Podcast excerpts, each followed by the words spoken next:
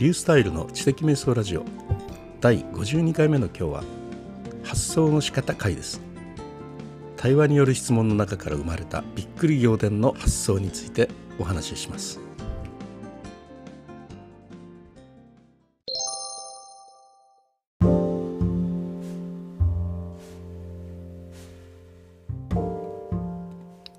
え皆さんはあのラスコーの洞窟ご存知ですよね？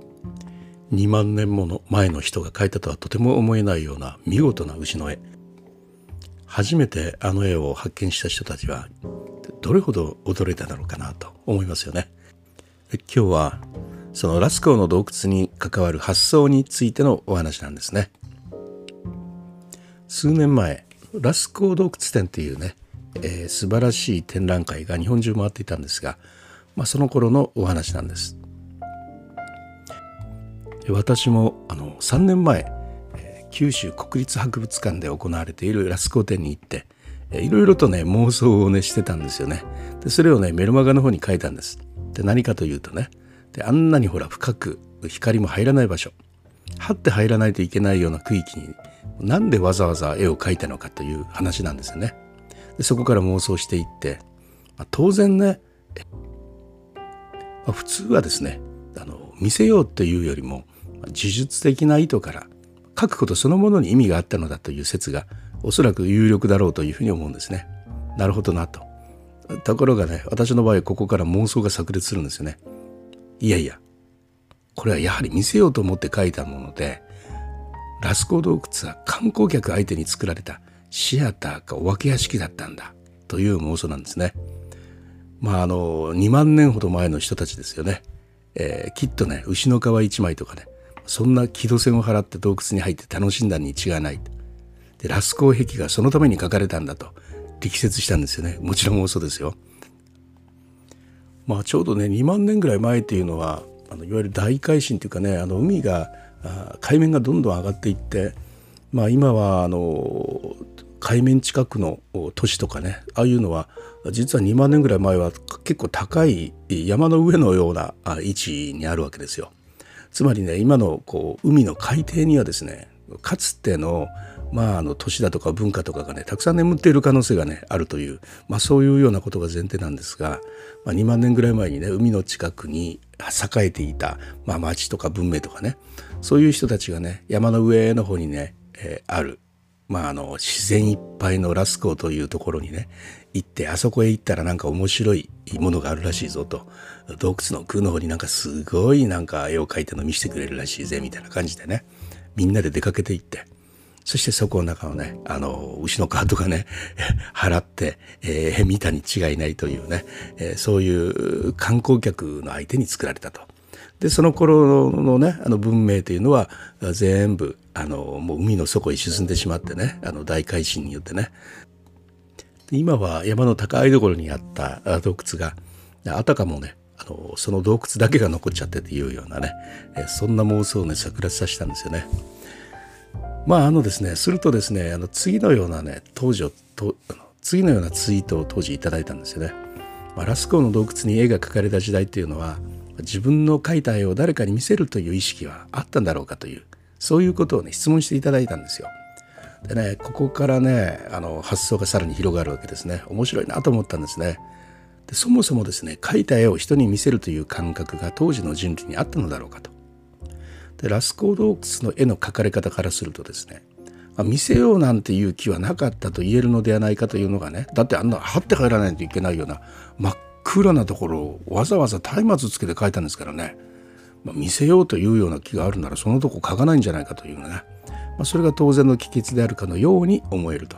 ところがですね私は少し違った見方をするんですよね。いやいや彼らは絵を見せたいと思って描いた。これです。でね対話による質問というのがねいかに面白い発想を引き出したのかということについてね今お話をしています。さてですねあんなに暗くて行くもう行くのにも苦労するようなところに書いてあるのにねどうしてその絵を見せたいと思って書いたと私は言うのかなということなんですね。でそれはですね彼らがねサピエンスだからです。まあ、あの当時サピエンス全書を読んだんでサピエンスだからとか言ってるんですけどねつまりですね私たちはまあ、行動のかなりの部分であの遺伝子のプログラムによる自動運転が行われているっていうそういうようなことを考えているわけですね私はよくオートパイロットオートパイロットって言うんですがねでそのオートパイロットのためのプログラムによると私たちって生まれて1年ほども経ったら誰からも教わらないのに鉛筆を持ったら点々とね、えー、打ち始めるじゃないですか。でそのうちぐるぐるぐるぐるやり始めてある日ね丸を描くようになるんですね。だいたい全世界の子供はまあ3歳ぐらいまでね丸を描くようになるんですね。でその丸を指してねタータンとかねカーヤンとかね言い始めるじゃないですか。それってね感動的な日なんですよね。もう突然の日なんですよ。全世界の子が教えられもしないのにそういうような行動を行うんですね。でそうなるとねすぐに丸の中に点が打たれ始めて人の顔に近くなっていくんですよ。で顔から直接手足が入って、まあ、明確にですね物語がね語られるようになると見たことあるでしょ？あの丸に目鼻が描いたのから直接手足が入ってるあれ等速人って言うんですけどね全世界の子たちが描くんですよあれねおそらく何万年も前からずっとそうなんですね。でね誰からも教わらなくてねサピエンスというのはここまで自動運転で来るんですよ。でその自動運転にはですね「見てみて」とそれもセットとして含まれてるんですよね。見てみてと言ってくるでしょ子供たち。で私たちサピエンスというのはね何か書かざるを得ない遺伝子というのも持っていてそして同時にね何か書いたら見せずには折れない遺伝子も持ってるんですよ。だからねラスコーのクロマニオン人たちもね私たちの直接の祖先であるから同じ遺伝を持ってるんですよ同じ遺伝子を持ってるんですよね。で彼らはですね今の人たちと変わらない風貌で仕草と顔つきも同じなんです。昔の2万年も前の人だからといってねお猿みたいな感じじゃないんですよねもう全く今の人と同じなんですで行動の仕方とかね感じ方とかもね全く変わらないんですよ。もちろん考え方とかはね時代や環境によってね変わりますね。それは人間がコントロールする部分だからね。だけどね、えー、基本的なね感じ方とかはね変わらないんですよ全く。で彼らはですねもうあれほどの絵を描いた以上絶対それ誰かに見せたかったんだというのがね、えー、私の思いなんですね。だってサピエンスだからという。でねここでねあの見せたいという思いとじゃあ見せようとはちょっと違うということなんですで、えー、ラスコー人たちはですね遺伝子レベルではねせっかく描いたあれほどの絵っていうのをねきっと誰かに見せてもらいたかったと思うんですね。でもね、えー、見せようとじゃあ見せようと実際に行動を決めるのはねこれは健在意識で人がコントロールしてるわけです。でそれはですね属している文化によってね左右されるんですよ。もしねラスコーの人たちの文化がねこの絵は描くことに意義があるのだ人に見せてはならんという文化にね属していたんだったら彼らは見せたいなと思いつつも見せないという行動を取らざるを得ないんですね。で遺伝子のプログラムによるねオートパイロットからマニュアル運転に切り替わるんですよ。で彼らはあれほど奥深くねそれほどそれも張ってまで行かないといけないようなね真っ暗な場所にねあれほどの絵を描いたということはやはりこのような状況を仮定せざるを得ませんというふうに思っているわけです。すなわち見せたいでも見せないでも見せたいっていうね感じですよね。でこれらの絵が描かれたねやっぱ状況から見たらね彼らは見せない文化に属していたんだろうなと。でも同じ時代にあの生きた同じサピエンスであるねオーストラリアのアボリジニ彼らは違うんですよね。彼らはね自分たちが取った魚をですね何万年という長い時間かけてねメインギャラリーと今は呼ばれているその大きな壁に描き続けてるんですよ。でねあのだって数万年前のえあのなんていうんですかあのバラマンディっていうね、えー、魚ですねもう豊富に魚が取れたんですからもうそれをどんどん描いていると。ところがね同じところにねライフルが書いてあったりするんですね。それその2万年ぐらいの間にわたって連綿と同じ壁にねあの魚が描き続けられてきてるんです。これはね圧巻の眺めですね。二十数メートルもあるような岩の壁にね悠久のね時の流れそれを超えてですね彼らの「今日はこれ取ったぞ」とかね「どうや俺はこれだけの獲物を仕留められるんだすごいだろ」とかね「私だってこんな魚取ったんだから」というようなね声とともにもうおびただしい魚たちが描き重ねられているんですよ。撮った描きたい見せたいどうやとかね。そういう思い気持ちに基づく何万年にわたる行動の積み重ねですよ。でねそこ紛れもなくサインが添えられていたんです。見たことありません？ハンドプリント。プッとね手を岩に置いて顔料をプッと吹きかけることによって、えー、周りにね顔料だけが吹きつけられて手の型だけが残っている。あれハンドプリントって言うんですよね。でまあサインかどうかわからないですけどでも自分というものを、ね、残そうとした気持ちの表れということはねそれは伝わりますよね。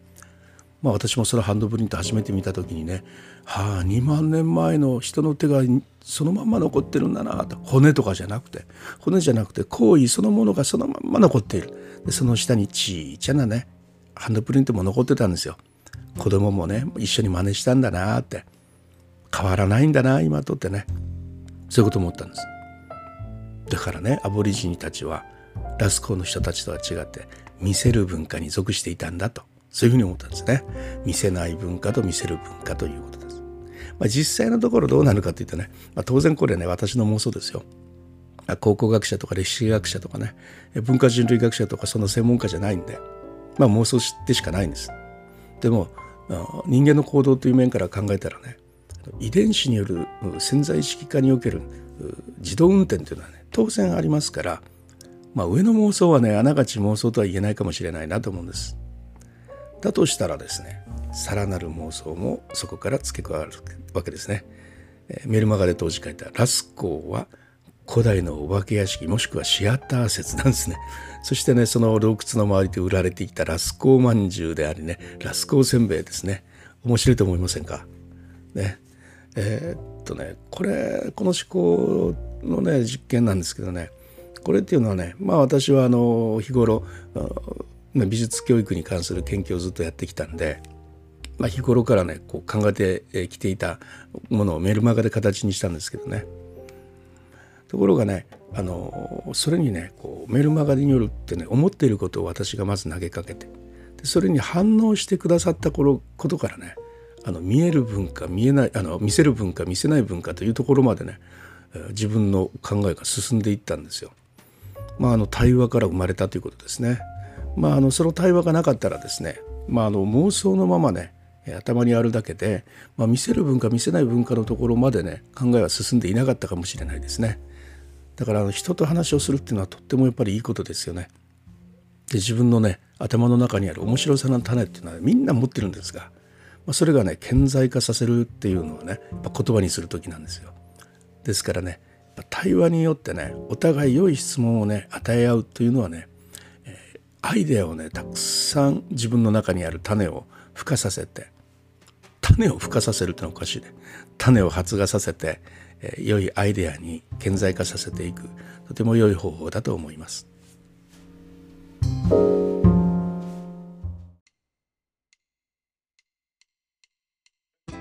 はいいかがだったでしょうか？つまるところあの良いアイデアっていうのはお互いに良い質問をし合う中から生まれるというねそういうことだなというふうに思います。それではまた、リュースタイルでした。